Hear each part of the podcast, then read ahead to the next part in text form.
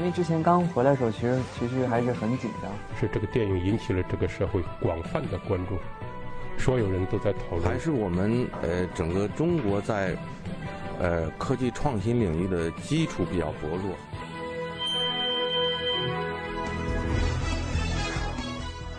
影响有影响力的人，中国新闻周刊。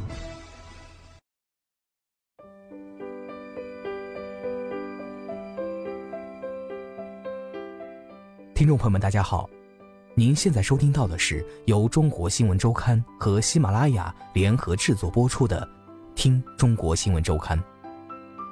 本期稿件选自《中国新闻周刊》杂志，李航、彭浩翔讲述志明与春娇，就像讲述我自己。早知道是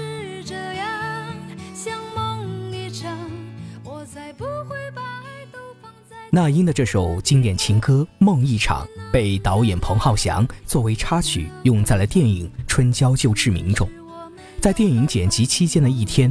彭浩翔一边听着这首歌，一边把《春娇与志明》系列前两部的一些回忆镜头剪辑在了一起。你约我啊？黐線！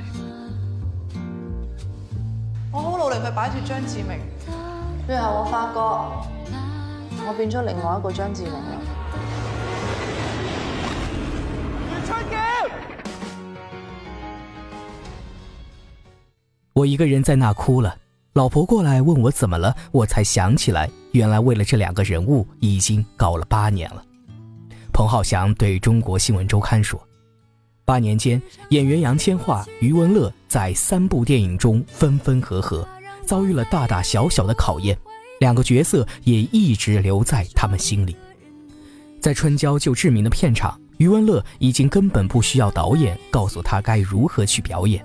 有一次。”余文乐认为导演设计的某句对白有问题，彭浩翔反驳说：“你不要跟我争呀，张志明的原型就是我呢。”但余文乐对他说：“你平常不是这样讲话的。”然后他学着彭浩翔的样子讲了一次，结果旁边所有人，包括我太太，都觉得他演的才比较像我。我觉得，靠，有一个人比你自己还了解你，当时觉得好可怕。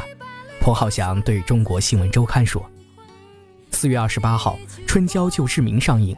从拍摄第一部时的不到一千万港币的投资，到第二部的两千万港币的成本，再到如今第三部《春娇救志明》的一千万美金，这是彭浩翔做导演以来投资金额最高的一部电影。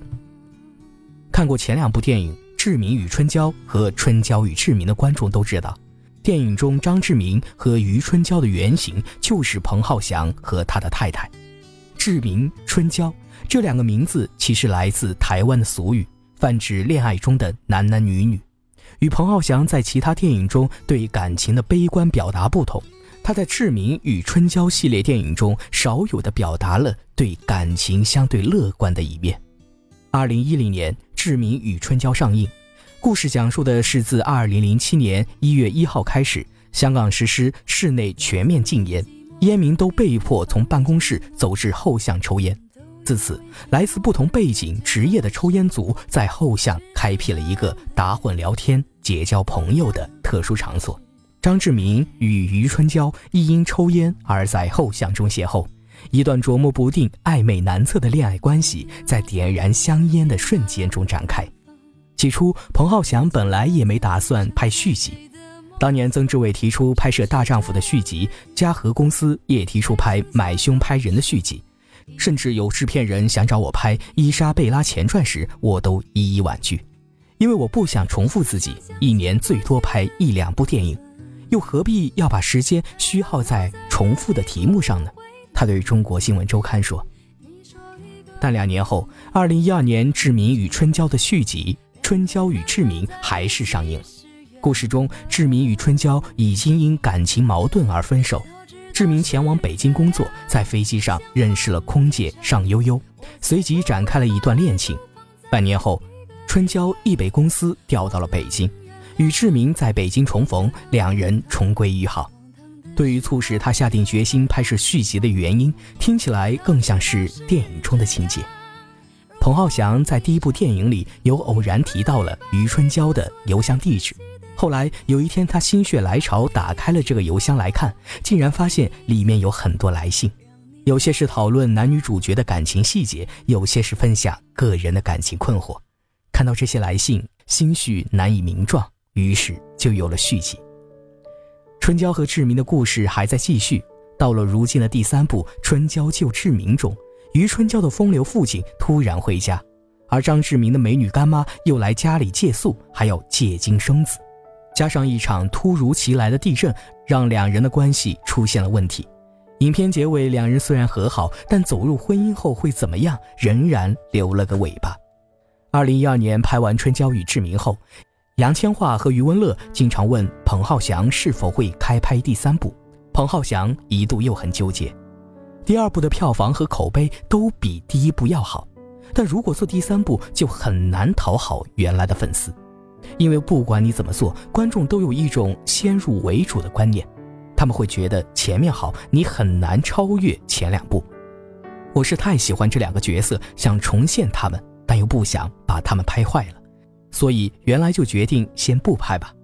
彭浩翔说，甚至有一段时间他不敢和两位主演一起吃饭。转机发生在二零一六年，有一天，彭浩翔和太太聊起二零一一年在日本发生的一件事。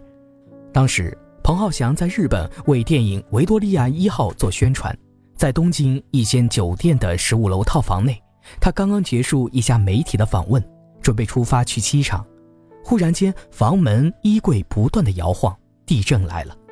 他想拉着身边的女翻译躲到桌子下边。但女翻译吓得腿软，双手紧握着厕所门把手不放。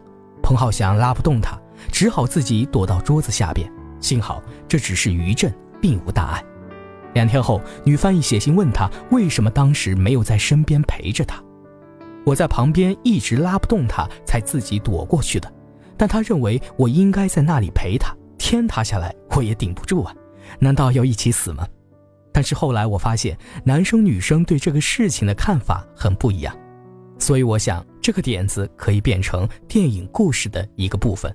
彭浩翔回忆，在此后的创作剧本阶段，彭浩翔把《志明与春娇》系列的前两部反复看了五十多遍，最终把故事主线设定在了两人结婚前。他想拍个两个人各自遇到的自我困境。春娇年龄大了，容貌开始衰老。而志明还是很花心，像个孩子，不懂给予春娇安全感。开拍前三天，杨千嬅才拿到剧本。对于剧本中成长了的春娇，她感到很惊喜。这次导演把女人内心的复杂性写得更清楚了。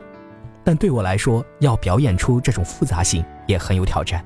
杨千嬅说：“虽然中文片名中是春娇救志明，但实际上也是他们彼此拯救。”年轻的时候想要改变别人，或是别人理解你，其实没可能。要接受每个人都有自己的世界。我跟太太遇到问题的解决方式就是尽量当天去沟通解决，不让这个问题过夜累积成大问题。但盲目的去借鉴电影中或别人的相处方式，并不一定可行。每对恋人都有适合自己的相处方式，重要的是找到两人之间的平衡。我理解的成熟，就是主动改变自己，让自己变得更好，而不是谁逼迫你。彭浩翔说，很多人会把《志明与春娇》系列电影与国外的系列电影《爱在黎明破晓前》《爱在日落黄昏时》《爱在午夜降临前》做比较。其实我是看了头两部，第三部我故意没看，不想参考这个，我更多是参考 BBC 的一部系列纪录片，叫《Seven Up》。影片拍摄的是来自英国不同阶层的十四个七岁的小孩子，他们有的来自孤儿院，有的是上层社会的小孩。此后每隔七年，导演都会重新采访当年的这些孩子，倾听他们的梦想，畅谈他们的生活。对我来说，杨千嬅和余文乐有点像我的一个纪录片计划一样，我每隔一段时间就拍一部，也把他们和我的变化拍在里面。彭浩翔说。彭浩翔的电影很自由，观众从他的电影中看到 AV 女优的清纯、外星人的怪诞、屎尿屁的荤段子。喜欢他的观众把他奉为鬼才，不喜欢他的观众则认为他很低俗。这或许与他的成长经历有关。彭浩翔从小对美术及表演感兴趣，初中时受日本琴瑟大师空山纪的作品启发，开始学喷画及平面设计，易于校内积极参与话剧演出。